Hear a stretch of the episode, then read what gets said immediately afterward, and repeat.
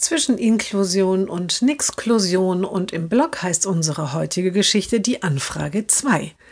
Die Mutter des Jungen erreicht eine Anfrage. Sie kommt vom Pressebüro des Bürgermeisters. Einen Imagefilm wolle die Stadt drehen, zeigen, wie bunt und vielfältig sie ist. Und natürlich sollen deshalb auch Menschen mit Behinderung vorkommen.